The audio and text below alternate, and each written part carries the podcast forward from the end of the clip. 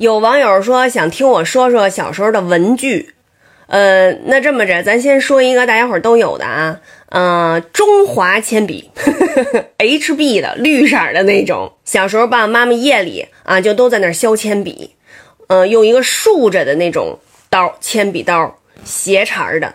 咔咔咔削，后来那种刀好像就被男生拿走去做游戏去了吧，往地上叭叭叭剁，然后还画格我就一直搞不清楚你们那个是在干嘛。橡皮，呃，有的是那个铅笔后边直接带一轱辘橡皮啊，用一个铁的本儿把它固定上的那种。那个橡皮太难用了，我从来不爱使那个。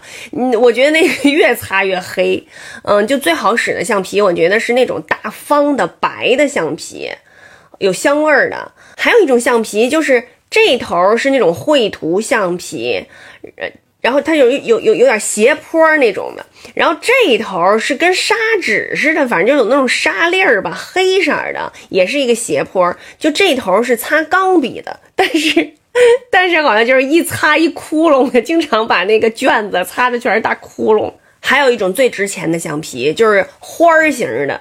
长的大概这么长吧，然后老师就会把那个橡皮的那个呃花形的那个地儿拿小刀刻上花蕊，蘸点那个红的印泥，啪啪啪给咱们盖小红花。尺子最神奇的是那种就是挺宽的，然后嘚嘚嘚一晃悠，里面那个图案会变，嘣嘣嘣嘣。垫板就是垫着写铅笔字的，一般就是一塑料片儿，稍微硬一点的塑料片儿。我们班有一同学，他家长是骨科大夫。这就厉害了，他所有的垫板都是骨头的片子。